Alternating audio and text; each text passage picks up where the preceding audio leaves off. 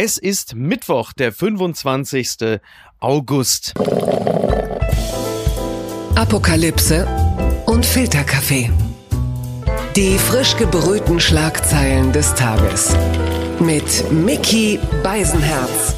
Einen wunderschönen Mittwochmorgen und herzlich willkommen zu Apokalypse und Filterkaffee, das News Omelette. Und auch heute blicken wir ein wenig auf die Schlagzeilen und Meldungen des Tages. Was ist wichtig? Was ist von Gesprächswert? Worüber lohnt es sich zu reden? Und ich freue mich, dass er mittlerweile wieder Luft zum Atmen hat. Aber äh, was er für tiefe Lungen hat, das hat er ja am Wochenende bewiesen. Er ist äh, seit Sonntag Halbmarathon-Finalist. Äh, bislang ja. sind für ihn ja eigentlich nur die Kellner im Grill Royal Halbmarathon gelaufen an einem normalen normalen Abend und Laktatwerte haben ihn eigentlich nur im Espresso-Tini interessiert. Ich bin froh, dass er wieder da ist. Das Kaffee-Arschloch von Baywatch Berlin. Hallo, die natürliche Melange aus Eliot Kipchoge und Wolfram Siebeck. Jakob Lund. Guten Morgen, Miki. Vielen Dank, dass ich zu Gast sein darf. Also ich möchte dir an dieser Stelle wirklich ganz herzlich gratulieren. Das ist ja wirklich eine tolle ja. Leistung, einen Halbmarathon ja. geschafft zu haben. Ich möchte das nur trotzdem auch für deine HörerInnen einordnen, weil viele sagen jetzt, äh, Philipp Flüger ist mir ein Begriff, Kim Schogge ist mir ein Begriff, ja. äh, Dieter Baumann und wie die ganzen äh, athletischen äh, Vorbilder heißen, aber ja. Lund habe ich in dem Zusammenhang noch nicht gehört. Ich muss hier wirklich mal einordnen. Also ich habe den Berliner Halbmarathon nicht gewonnen, ja. sondern ich bin einfach nur ein ehemals sehr dicker, inzwischen nur noch dicker Herr, der irgendwann mal beschlossen hat vor acht, neun Monaten, ja. vielleicht schaffe ich es am Halbmarathon teilzunehmen, vielleicht schaffe ich es ins Ziel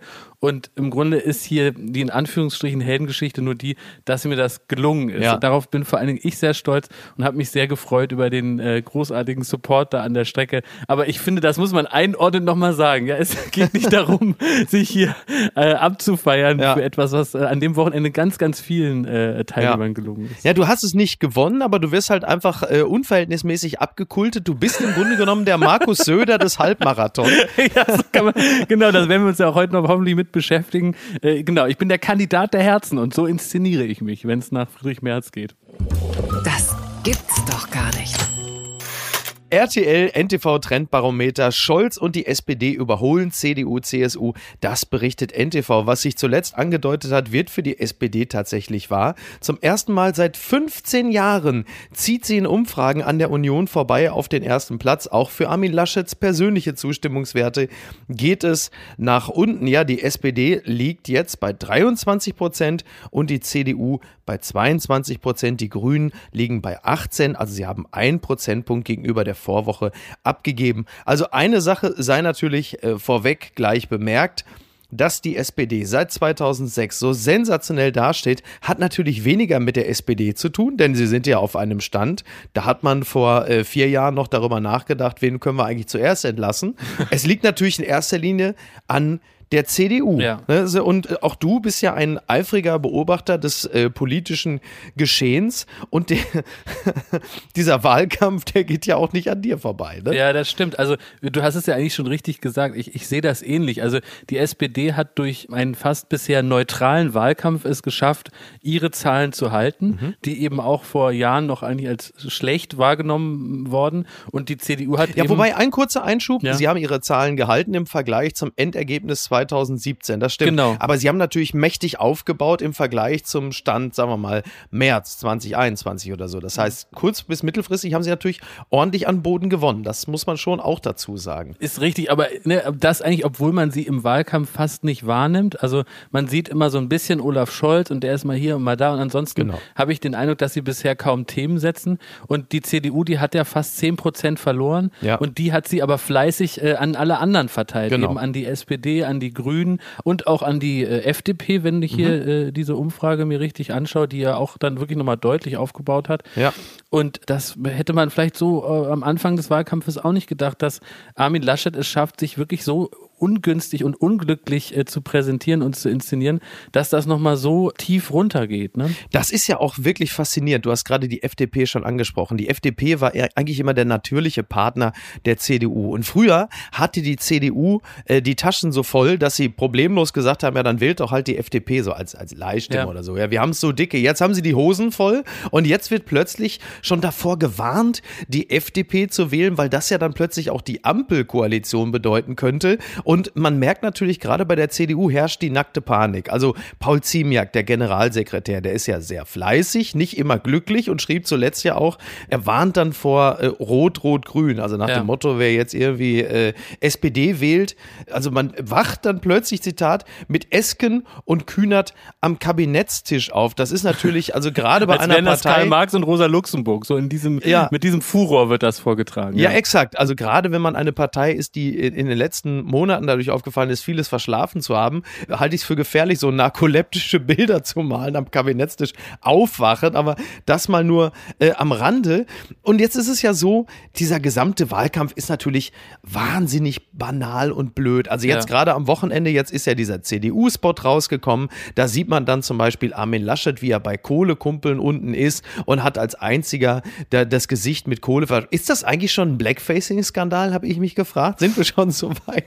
Und dann diese Geschichte. Und da merkst du halt eben auch, der Wahlkampf besteht auch sehr stark daraus, dass die Leute alle natürlich auf Fehler warten. Jetzt hat Armin Laschet es gewagt, ein Eis zu essen wo ich auch dachte, naja, Leute, also jetzt so langsam wird es aber wirklich albern. Ja. Also ich möchte schon auch einen Kanzlerkandidaten haben, der irgendwo an der Eisdiele steht und sich so menschlich gibt und sagt, jetzt möchte ich mal ein Eis essen. Mir hat es nur ein bisschen gefehlt. Ich hätte gerne äh, das Titelbild gehabt, die CDU hat einen an der Waffel. Das hat mir ein bisschen gefehlt. Aber ansonsten sind es halt noch vier Wochen und es kann sich noch was tun. Ja. Stell dir mal vor, Jan Marschalek taucht auf, Wirecard, oh, Jan ja. Marschalek, und der sagt, ja, der Scholz, doch, der war doch jede Woche hier. Der war immer hier zum Kaffee trinken. Zum Dem habe ich immer regelmäßig ja Bescheid gegeben, wie ja. so der Stand der Dinge ist und dass dann noch so ein paar Sachen fehlen, ein paar Unterlagen aus Indonesien Richtig, ne? oder den Philippinen. Ja. Ich habe auch so den Eindruck, dass irgendwie gerade, wer irgendwie einen Schritt nach vorne wagt, der verliert und alle, die so ruhig abwarten, das gilt ja auch so ein bisschen für die FDP, genau. die gewinnen gerade irrsinnig und ich meine, das, das muss, muss man sich ja auch als Wähler hinterfragen, ja. ne? ob man so eine Art Wahlkampf eben gut findet, wo man dann am Ende sagt, ach, dann will ich die, die waren, die haben, die haben bisher zumindest keinen Fehler gemacht. Was ich mich jetzt aber gerade frage, und die gebe ich direkt an dich weiter, diese Frage, ja. ist, wenn ich jetzt Armin Laschet nicht unbedingt als meinen Bundeskanzler haben will, woraus mhm. ich jetzt mal gar keinen Hehl mache, ja. wie wähle ich denn dann schlau? Weil wenn ich ähm, die Grünen wähle mit beiden Stimmen, mhm. dann könnte es ja durchaus zu Schwarz-Grün kommen unter ja. Laschet. Ja. Wenn ich die SPD wähle, dann ist das vielleicht aber auch das Ticket nochmal in die große Koalition. Also mhm. wie mache ich es denn richtig? Äh, gar nicht. Nein, bitte, liebe Zuhörer, bitte gehen Sie alle wählen, nehmen Sie teil. Also man irgendwie muss muss man ja äh, aber auch äh, schlau wählen. Ne? Genau, genau. Also natürlich, natürlich, um Gottes Willen. Also ich bin jetzt nicht Moritz Bleibtreu. Ich rufe jetzt nicht dazu auf, nicht wählen zu gehen. Natürlich wird man wählen. Ich glaube nur, äh, du, es wird kaum möglich sein, das Richtige zu wählen. Ja. Aber man kann natürlich das Falsche tun. Ja. Also nicht wählen zu gehen oder die nach unserem Verständnis falsche Partei zu wählen. Und zwar die, die bei äh, Edeka nicht im Saftregal steht. Es ist halt schwer. Und, und das Problem bei der CDU, übrigens wollte ich nochmal äh, gerade, ich habe das ein bisschen falsch formuliert. Also Ziemiak hat explizit davor gewarnt, die FDP zu wählen. Ja, mhm. dass man halt eben nicht mit Esken und Kühnert am Kabinettstisch aufwacht, bevor das irgendwie undeutlich rüberkam. Was ich bei Laschet faszinierend finde, ich halte Armin Laschet also so führungslos er wirkt, aber ich halte ihn grundsätzlich für einen sauberen Charakter. Der ist ja nicht das skrupellose Schwein. Er hat nur das Problem, er will es allen recht machen und kann es dadurch niemandem recht machen. Das größere Problem ist nicht Laschet, sondern die Partei an sich, die CDU. Denn das Kernargument der CDU war immer, es bleibt alles so, wie es ist. Die Beständigkeit. Und die Beständigkeit war immer irgendwie gut. Und die Beständigkeit ist aber kein Wert mehr an sich. In den letzten zwei, drei Jahren ist so viel passiert, dass der Zeitgeist wie eine Erosion, wie die Flut an der CDU vorbeigerauscht ist und du kannst nicht mehr damit argumentieren. Ja. Es ist doch alles im Großen und Ganzen gut, es bleibt so, wie es ist. Es ist, es ist ein Bild für Rückschritt inzwischen. Genau. Ne? Wenn man auf die Digitalisierung schaut und da bleibt alles so, wie es genau. ist, dass es heute noch nicht möglich ist, mit äh, dem Staat äh, digital zu kommunizieren. Wenn man sich äh, anschaut, ähm, dass es immer noch ganz viele Landstriche gibt, wo man nicht mal mit dem Handy telefonieren kann. Also das sind doch alles Dinge, die, die können doch so nicht bleiben. Wenn wir äh, auf den Klimawandel gucken, da muss viel größere Schritte getan werden. Also ich finde gerade ist äh, die Vorstellung, alles bleibt wie es ist, überhaupt keine gute. Ja, und auf diese Fragen hat die CDU nicht die passenden Antworten. Sie sind programmatisch wirklich vergleichsweise, ja. Ich, sie sind relativ leer. Sie haben dann so die irgendwelche Pakete, Modernisierungsjahrzehnt. Das sind dann Floskeln, aber das glaubt halt einfach niemand mehr. Und was ich wirklich interessant finde, bevor wir gleich zum nächsten Thema kommen, was daran anknüpft, äh, bei Laschet greift ein anderes interessantes Phänomen. Also diese allgemeine Erschöpfung in der Bevölkerung nach 16 Jahren Merkel. Das erinnert so ein bisschen an Kohl 1998. Mhm. Es ist aber nicht so, dass diese Erschöpfung mit der Amtsinhaberin verbunden wird. Die wird ja fast madonnenhaft jetzt aus dem Amt geleitet. Ja. Danke Angela Merkel. Ja. Sondern diese Erschöpfung manifestiert sich bereits jetzt auf den Neuanwärter Stimmt. Armin Laschet, ja, das der das in Personalunion ausbaden muss, weil er der natürlich ganze Muff der CDU als frischer neuer Kandidat. Ne? Genau. Und das finde ich wirklich faszinierend und ähm, und wir kommen, wir bleiben jetzt beim ganzen Muff der CDU. Die unbequeme Meinung kommt wieder einmal von Das ist doch Friedrich Merz. Der Tagesspiegel schreibt, wie Friedrich Merz sich Markus Söder vorknöpft. Immer wieder stichelt Markus Söder gegen Armin Laschet. Friedrich Merz wirft dem CSU-Chef deshalb indirekt eine Sabotage des Wahlkampfes vor und insinuiert auch, dass Markus Söder, naja, möglicherweise auch gar nicht will, dass Armin Laschet erfolgreich ist, damit er dann beim nächsten Mal Kanzlerkandidat werden kann. Ja, das ist jetzt nicht völlig weit hergeholt, um noch etwas zu zitieren. Also Friedrich Merz nimmt auch Armin Laschet in die Pflicht. Zitat, er müsse jetzt deutlich zulegen, er sei der Spielführer und er muss jetzt zeigen, wie die Strategie geht. Er müsse zeigen, wie die Taktik aussehe und der Spielführer Laschet müsse vor allem zeigen, wie die Tore geschossen werden. Da ist sie oh endlich Gott. wieder, die ja. gute alte Fußballallegorie, ja. die bei speziell bei den älteren Herren äh, der Politik natürlich nie fehlen darf. So, und jetzt ist aber die Frage, geht Merz richtig vor? Naja, es ist doch fast ein Satirestück. Es ist doch völlig absurd, dass der Merz da irgendwie aus seiner Höhle gekrochen kommt, um dann Söder vorzuwerfen, dass er sich mit Kritik an Laschet äh, in den Wahlkampf einmischt, um ihn dann aber wiederum äh, selbst zu kritisieren und aber auch selbst Laschet zu kritisieren.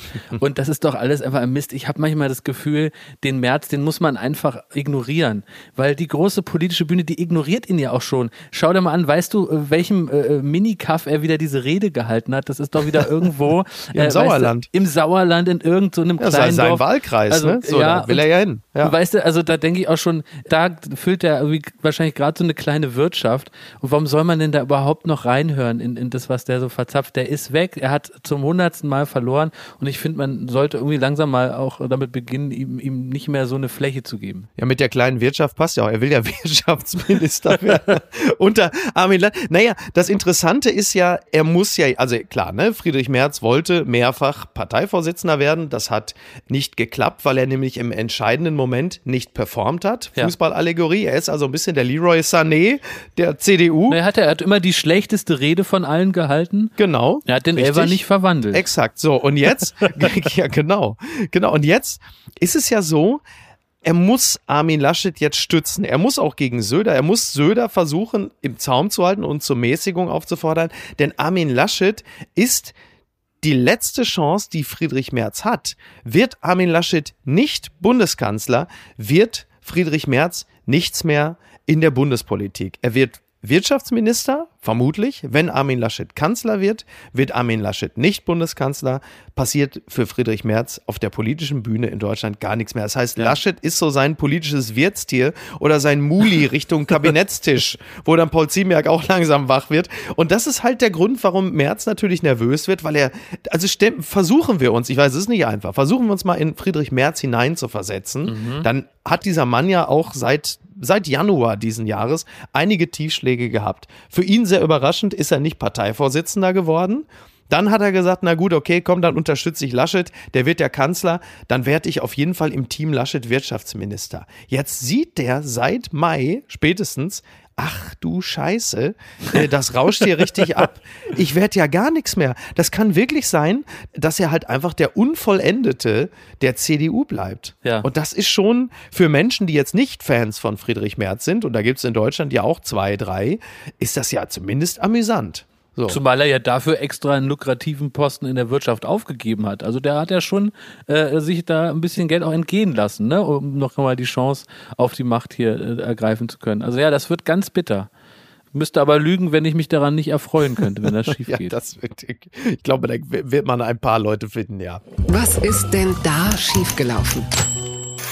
Grüne singen kein schöner Land in eigener Version. Das Ergebnis verstört viele Menschen. das ist meine der, Lieblingsmeldung am heutigen Ist der Stern mal wieder gewohnt sachlich vorgegangen. Kein schöner Land ist eines der bekanntesten deutschen Volkslieder. Jetzt haben es die Grünen mit eigenem Text für die Bundestagswahl versehen. Lob bekommen sie dafür aber kaum. Komisch, Eine gesungene ja. Wahlwerbung ist auf jeden Fall etwas, das aus der Masse an Wahlwerbung heraussticht. Ja, kein schöner Land. Es ist ein Lied von 1840. Das haben viele schon neu vertont, unter anderem auch Heino, der wird ja vermutlich jetzt demnächst dann auch innen, also auch Heimatminister, nehme ich mal an. Und die Grünen haben das Lied sich vorgenommen und jetzt ein schöner Land daraus gemacht, also unter anderem ein schöner Land, bla bla bla, wir sind bereit, aber auch müssen unsere Erde wahren, fürs Leben wird es hier zu warm, kämpfen fürs Klima, Kurzstreckenflieger. Und dann kommt Sarah Wiener und meine Farm. Weil das muss man nämlich dazu sagen, Miki, du ja. hast es jetzt viel zu gut nachgemacht, ja. denn du hast einigermaßen versucht, der Melodie zu folgen. Aber die Grünen ja, haben nicht nur gesagt, wir nehmen jetzt hier ein 300 Jahre altes Lied, äh, was keine Sau interessiert, sondern sie haben auch gesagt, wir nehmen dafür halt Leute, die gar nicht singen können. Und äh, die sind in einer Collage in diesem Spot montiert. Also eine junge Frau fängt an, die, die mhm. trifft die Melodie und ab dann ja. es halt irgendwie bergab musikalisch. Ja, ist richtig. Und es ist, also wie wir jungen Leute sagen, und das war auch der Tenor äh, auf Twitter, cringe. Gerade erst äh, als eines der Jugendwörter vorgestellt. Es ja. ist unangenehm, sich das anzuschauen. Ja. Und äh, man kann den Grünen nur mit einer Sache recht geben. Es sticht auf jeden Fall aus der Masse raus, ja, dieser, ja. Äh, dieser Versuch zu werben, denn er ist also wirklich besonders beschissen. Ja, die Frage ist natürlich, was soll es jetzt? Ne? Also erstmal habe ich gedacht, als ich den Spot gesehen habe, jetzt drehen sie bei der CDU endgültig durch. Dann habe ich festgestellt, das war gar nicht die CDU. Das hätte sich natürlich ja. diese, diese Volkstümlichkeit, diese, diese Heimat, Heimatliebe, das hätte sich natürlich die CDU mal trauen sollen. Was meinst du, was dann los gewesen wäre? Aber ist okay okay. Also ich meine, äh, nur wenn zwei das gleiche tun, ist noch lange nicht dasselbe. Das weiß man ja. Der ganze Spot sieht natürlich wirklich ein bisschen aus, als hätte Peter Lustig auf LSD eine Musical-Episode für Black Mirror gedreht. Das weißt du, hast so diese Apfelkuchen-Ideologie und ja. diese Gefühligkeit und auch diese, plötzlich diese vielen weißen Menschen, die am Grill stehen. Auch dich haben wir gemeint. Das ist so ein bisschen so, als hätte Ari Aster nochmal so eine Midsommer oder eher so ein bisschen Jordan Peele. Das ist so wie Get Out. Ja, für Weiße. Ist dir das mal übrigens aufgefallen. Das finde ich nämlich auch sehr spannend, wie Menschen mit Migrationsgeschichte in diesem Spot porträtiert werden. Das fand ich ein wenig unangenehm. Wie denn? Denn, naja, sie haben alle erstmal grundsätzlich, haben sie einen Akzent. Das heißt, Menschen, die da offenkundig Migrationsgeschichte haben, mhm. haben einen Akzent. So, dann hast du, ähm, also anders gesagt, am Grill steht halt eben der ältere weiße Herr, der Dunkelhäutige steht am Hobel. Der darf also bestenfalls die mhm. Stühle für die Leute am Grill machen. Also du siehst, es hat doch so ein bisschen was Kopftätschelndes gegenüber Menschen mit Migrationsgeschichte. Das hat so ein bisschen was, ihr dürft hier auch dabei sein. Der eine darf ein bisschen mit beim Sport machen in dem Spot, der andere darf hier schön für uns äh, was hobeln, weil er ist ja Handwerker. Aber du siehst da auch jetzt, also aus der gehobenen Klasse ist da auch niemand dabei. Also das, das war das, was mir so aufgefallen ist, wo ich dachte, ach guck mal, ja. das ist eine, eine Herablassung gegenüber ähm, verschiedenen Milieus. Also es ist ja zum Beispiel auch und es passt ja auch zum Wahlkampf insgesamt, in dem ja fast nur Klientelpolitik betrieben wird. Deswegen fallen die Prozente bei allen ja auch so vergleichsweise sind ja so vergleichsweise gedrittelt. Es ragt nie ins andere Milieu hinein. Also das sozialdemokratische Milieu zum Beispiel wird dort ja gar nicht angesprochen. Der in Anführungsstrichen einfache Arbeiter oder so. Aber ist das, das nicht der Weiße am Grill? Es ist ja wirklich äh, so eine Art Mix ne? aus, aus Brutzler-Werbung trifft Lenore-Werbung. Ja. Das ist doch so ein bisschen der Style. Und äh, ich finde, die, die erste Frechheit ist, dass Annalena und Robert, die am Ende äh, reingeschnitten werden, nicht mitsingen, sondern sie sagen ihren Satz. Ja. Das ist ihnen nämlich selber zu unangenehm, weil sie ja, sagen, da war einer ja Agentur singen, offensichtlich doch noch zurechnungsfähig. Ja, genau. Aber es ist auch so ja. witzig, ne, dass die beiden Chefs da praktisch sagen, ja. was soll ich hier singen? Das äh, ist ja krumm und schief, aber die, die anderen dürfen es machen. Ja. Und die nächste Überlegung ist ja auch äh, kurios, dass man offenbar hier äh, sich die Alten nochmal vorgenommen hat, äh, die ja so ein bisschen 60 plus, gelten, genau die die Grünen ja, ja. vermutlich eher nicht wählen, äh, dummerweise. Ja. Und das ist doch auch der falsche Weg, dass man die mit so einem muffigen Lied da sich vorknöpft. Man weiß doch, was Alte mögen. Alte lieben Kreuzworträtsel, große, schwere Autos und Kuchen. Und ich glaube, da hätten die Grünen einfach eine komplett andere Strategie Kuchen. wählen müssen. Okay. Und jetzt kommen wir, jetzt kommen wir zu einem Thema, und da merkt man übrigens auch, wie sehr wir uns wieder an den Schrecken gewöhnen. Dieses Thema wäre natürlich vor drei Tagen noch die Schlagzeile des Tages. Afghanistan. So, ne? Man merkt jetzt auch langsam so im Netz, diskutiert man schon wieder die anderen Themen, nimmt sich so langsam lustvoll vor, aber wir kommen zu diesem Thema, was natürlich nach wie vor die seriösen Medien dominiert. Vorwurf auch an Kanzlerin Merkel, Menschen bewusst zurückgelassen. Die Tagesschau zitiert an dieser Stelle Markus Grozian. Er ist der Vorsitzende des Patenschaftsnetzwerks Afghanische Ortskräfte und äh, der hat vor der Bundespressekonferenz gesprochen. Und es ist jetzt nun einfach so, die Luftbrücke ist zu kurz geraten, die Zeit wird nicht reichen. Es wird den USA, Deutschland, dem Westen nicht gelingen, alle Menschen aus Afghanistan auszufliegen, die schutzbedürftig sind. Und Markus Grozian klagt an. Er sagt, die Bundesregierung habe sich unterlassene Hilfeleistung vorwerfen zu lassen. Die zuständigen Ministerien Innen, Außen, Entwicklung und Verteidigung müssen sich seit spätestens Mai bohrende Fragen zu den Ortskräften gefallen lassen. Und klar, jetzt Stand der Dinge ist, es wird halt immer schwieriger, weil die Taliban die Kontrolle über den Flughafen haben. Sie lassen auch Afghanen jetzt nicht mehr raus. Also es wird halt einfach immer schwieriger und auch was Joe Biden vorhatte, möglicherweise über den 31.8. noch vor Ort zu bleiben, das wird nichts werden. Das zeichnet sich immer deutlicher ab. Ja, ich, ich bin so hin und her gerissen. Was gerade da in Afghanistan passiert, ist natürlich unerträglich. Äh, inwieweit das ein absichtliches Versäumnis ist, ähm, und oder mal juristisch sprechen würde, ein vorsätzliches im Stich lassen, das kann ich nicht beurteilen. Man kann aber auf jeden Fall. Es spricht einiges dafür. Man kann auf jeden Fall auch feststellen, dass hier wirklich grob fahrlässig gehandelt wurde, dass hier Leute jetzt zurückgelassen werden, denen vermutlich der Tod droht. Das ist eine unerträgliche Situation. Und äh, äh wenn man überlegt, äh, wo es äh, in der Vergangenheit dann auch sogenannte Friedenseinsätze gab, um Bevölkerungsgruppen zu schützen. Und hier gibt es eine Bevölkerungsgruppe, die äh, jetzt in ganz schreckliche Zeiten segeln. Und das sind allein die Frauen. Ja. Wenn ich dann diesen Satz höre, ja, die dürfen ja raus, aber um die Tiere zu füttern, da dreht es mir den Magen um. Also es äh, warten ganz, ganz düstere Zeiten auf Afghanistan. Und wir haben uns da alle, glaube ich, mit schuldig gemacht. Alle, die auch immer wieder nicht verstanden haben, was äh, die deutsche Bundeswehr dort vor Ort überhaupt tut, die sich gefragt haben, ob das denn sein muss.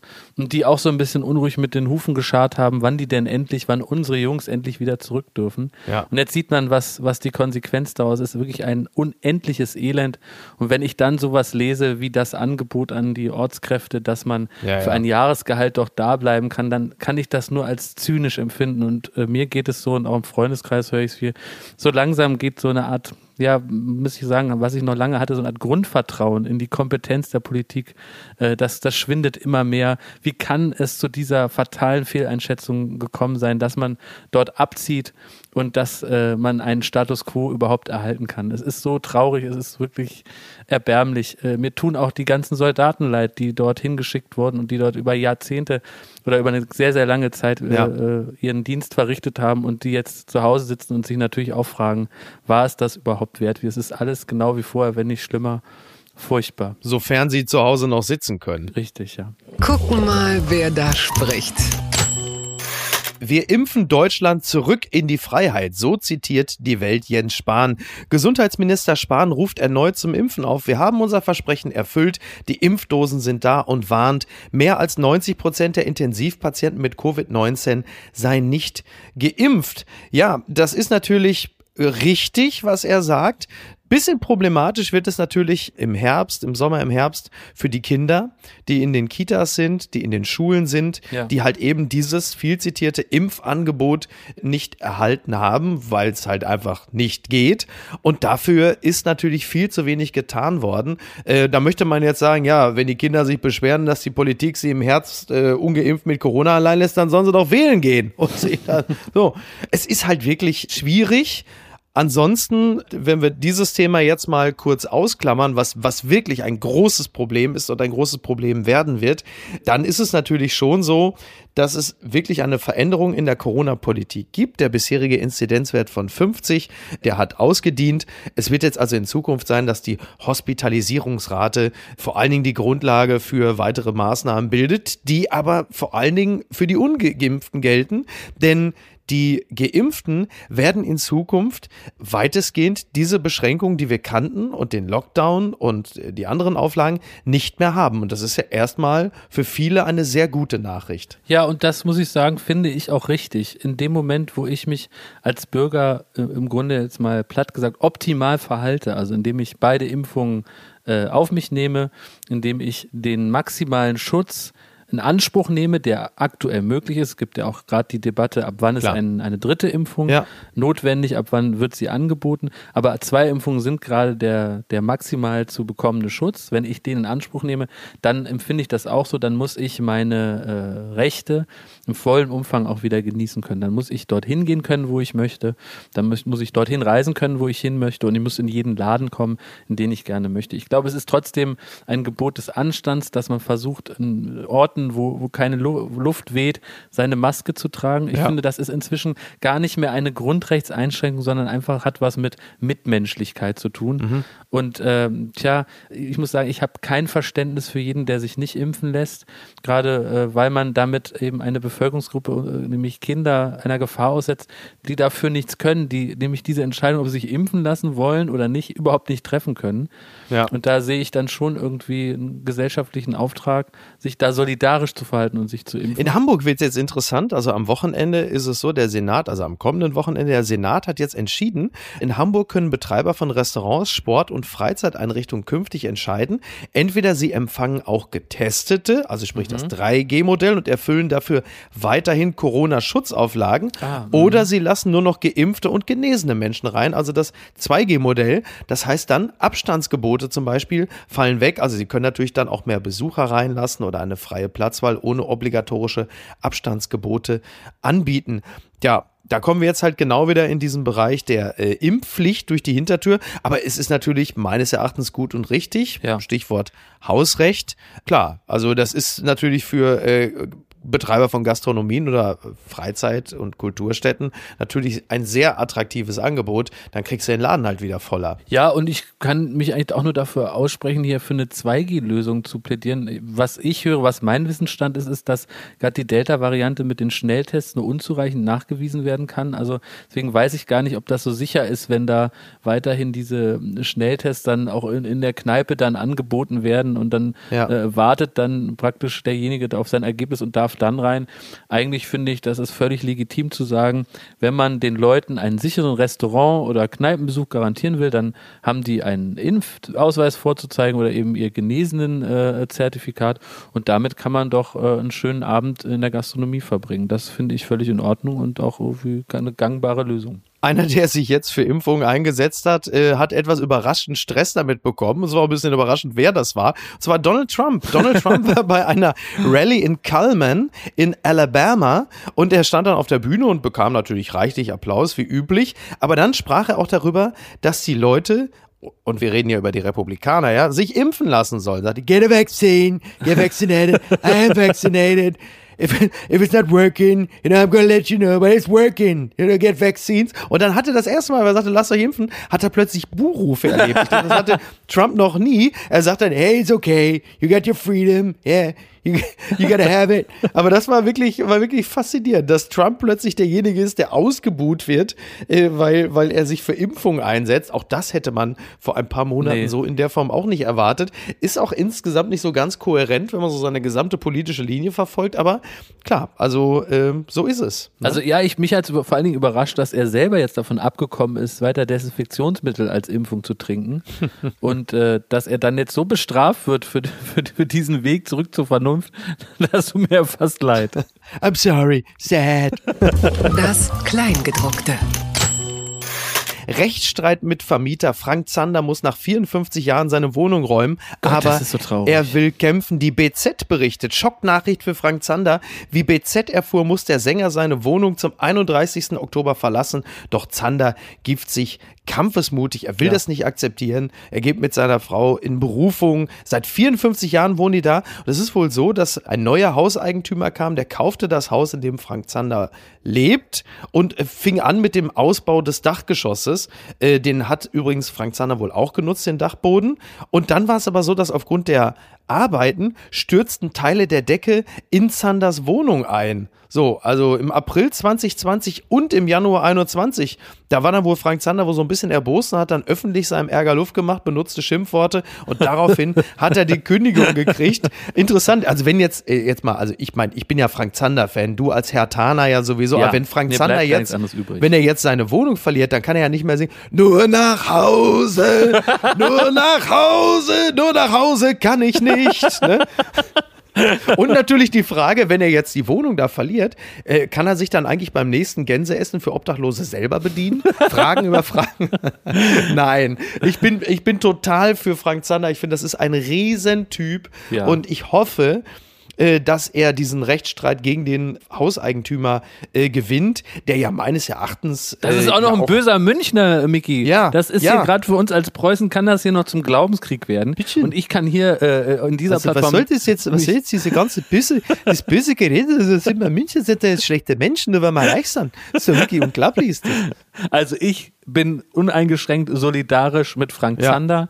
Der ja. soll da wieder in seine Bude können. Ich finde, äh, lieber Münchner Unternehmer, vielleicht überlegen Sie sich das nochmal, ob Sie als erste Amtshandlung hier in der neuen Stadt unser ähm, ja. äh, Vereinsidol, unser im Grunde Berliner Wahrzeichen Frank Zander aus seiner Wohnung Absolut. mobben wollen. Ob das ein guter Einstieg ist, das wage ich wirklich sehr zu bezweifeln. Ja. Und ich hoffe, und ich hoffe, dass auch Hertha BSC am Wochenende sich solidarisch zeigt. Dann spielen sie nämlich, glaube ich, bei den äh, Münchner Bayern äh, und direkt mal mit einem Auswärtssieg auch zeigen, auch Hertha steht geschlossen hinter Frank Zander. Heute wird auch mal zurückgegeben. Das wäre ein starkes Zeichen. Äh, übrigens, Frank, ich liebe ja Frank Zander für dieses, für die Erfindung der Glückwunsch-CD. Die kennst du ja auch noch, ne? Früher, wo dann immer Frank Zander dann ins Studio gegangen ist und dann ja. hat er irgendwie so, das gab's ja in den 80er und 90ern. Hallo, liebe Rosmarie, heute ist dein 72. Geburtstag. Ja. Und das ist ja ganz große Klasse. Setz dich mal hin. Rosmarie und so. Ganz toll. Sowas, hast du sowas? Ich glaube, ich habe sowas einmal sogar für Spaß verschenkt, aber so als Gag. Irgendwie. Nein, das war wirklich eine meiner absoluten Lieblingswerbung und es bestürzt mich zutiefst, dass ich weiß, dass wahrscheinlich Hektokilo von diesen ja. äh, Hektoliter, aber ich sagen, dass wahrscheinlich äh, Tonnen von diesen CDs jetzt von diesem Bauschutt vom Nachbarn da äh, völlig verstaubt sind. Also das ist ja. alles unerträglich und ich muss sagen, lieber Frank Zander, wenn du mich jetzt hörst, bei mir ist immer ein Plätzchen für dich frei. Oh toll. Das hat mich überrascht. Ja, sehr traurig, das zu hören. Ähm, Rolling Stones Schlagzeuger Charlie Watts ist tot. Charlie Watts ist im Alter von 80 Jahren gestorben. Das berichten mehrere Medien übereinstimmt. Zuletzt hatte Watts wegen einer OP seine Teilnahme an der US-Tour der Band absagen müssen. Im nächsten Jahr hätte es Feierlichkeiten gegeben zum 60. Bestehen der Rolling Stones. Ja, live fast, die old, möchte man an der Stelle sagen, 80 Jahre. Ich erinnere mich äh, gerne an die Worte meines Freundes Till Hoheneder. Liebe Grüße an dieser Stelle, der schon vor Jahren oder Jahrzehnten sagte, wenn einer der Rolling Stones mal an Altersschwäche stirbt, dann bleibe ich liegen, dann stehe ich nicht mehr auf. Jetzt ist es soweit. Oh Mann. Ja, ja. wirklich traurig. Ich meine, klar, ne, 80 Jahre ist ein ähm, betagtes Alter. Für einen Rockmusiker ist es eigentlich steinalt und trotzdem natürlich wahnsinnig traurig. Der stille äh, Stones-Drummer Charlie Watts, großer Jazzer auch. Ja, sehr schade, sehr ja, traurig. Man, man, hatte immer so den Eindruck, bei den Rolling Stones macht der liebe Gott eine Ausnahme. Mhm. Und dieses Bild hat mir auch immer gut gefallen, denn die waren auch, äh, ich habe sie selber vor vier, fünf Jahren noch in Berlin in der Waldbühne gesehen. Ja. Es war ein unglaubliches Konzert, wo du eigentlich keinem der Beteiligten ihr Alter angesehen hast, das konnte sich absolut messen lassen mit aktuellen Bands, mit einer Energie, einer Lebensfreude. Ein, ein Mick Jagger, der, der mich unheimlich in seinen, seinen Bann gezogen hat. Äh, also wirklich ein Auch schon 77 Konzert. oder 78 Genau, der Jahre auch nicht viel jünger ist als, als Charlie. Und äh, das hat mich heute wirklich sehr bestürzt, weil die Rolling Stones ist ja völlig außer Frage eine Absolut. großartige Band, Ja. deren Songs irgendwie auch nicht alt werden, die man immer wieder wahnsinnig gerne hört. Ja. Und das ist irgendwie traurig. Und ich weiß auch nicht, ob ich äh, mir das so gut vorstellen kann, äh, dass die Band ihn dann vielleicht irgendwie ersetzt, um weiterzumachen.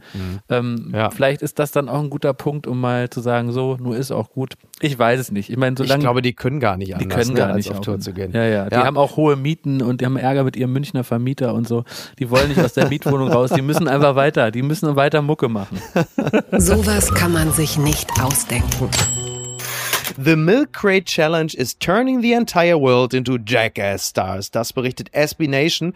Ich habe es nicht mitbekommen, aber über TikTok äh, beispielsweise kann man sehen, es gibt jetzt die sogenannte Milk Crate Challenge. Da ist es so, dass Menschen, die offensichtlich bei nicht mehr ganz klarem Verstand sind, Milchkisten stapeln. Also hierzulande wären das wahrscheinlich so kleine Plastik-Obstkisten oder so. Und die bauen sie zu so einer kleinen Pyramide und versuchen dann, also über das Treppchen ganz oben auf die Spitze zu kommen. Und sie scheitern alle kläglich am höchsten Punkt. Da gibt die Statik dann halt einfach, die fordert dann ihren Tribut. Und ja, Miki, das, knallen ich halt finde, ich muss dich da unterbrechen. Das mache ich ganz ungern. Ja. Aber ich habe das ganz genau analysiert Ja. und ich habe mir viele Gedanken gemacht, was wichtig ist, dass wir das deinen ZuhörerInnen jetzt Mhm. Ja. klar machen, die das ja nicht sehen können. Ja. Das Entscheidende ist, dass das nicht so wie Bierkästen sind, die zu einer Treppe geformt sind. Weil Ja. Bierkästen, wenn man die übereinander stapelt, Groß sind und ja so stabil. gemacht, dass sie ganz genau aus einem harten Plastik sind und ganz stabil ineinander greifen. Sondern diese Ja. Milchkisten, die wir in Deutschland so nicht kennen, die sind labberig und es sind im Grunde verschiedene Säulen einfach gebildet. Ja. Ne? Von klein nach groß, wie eine Orgel. Verschiedene Säulen, die eine Treppe Ja. bilden und die aber nicht miteinander verzahnt sind. Genau. So dass praktisch jede Säule für sich wackelig ist. Und das wird den Leuten zum genau. Verhängnis. Ja. Absolut. Die sollen nämlich da drüber latschen. Ja. Und wie du richtig sagst, spätestens in der Mitte äh, fliegt eine Säule zur Seite weg, damit auch der Standfuß, das Standbein.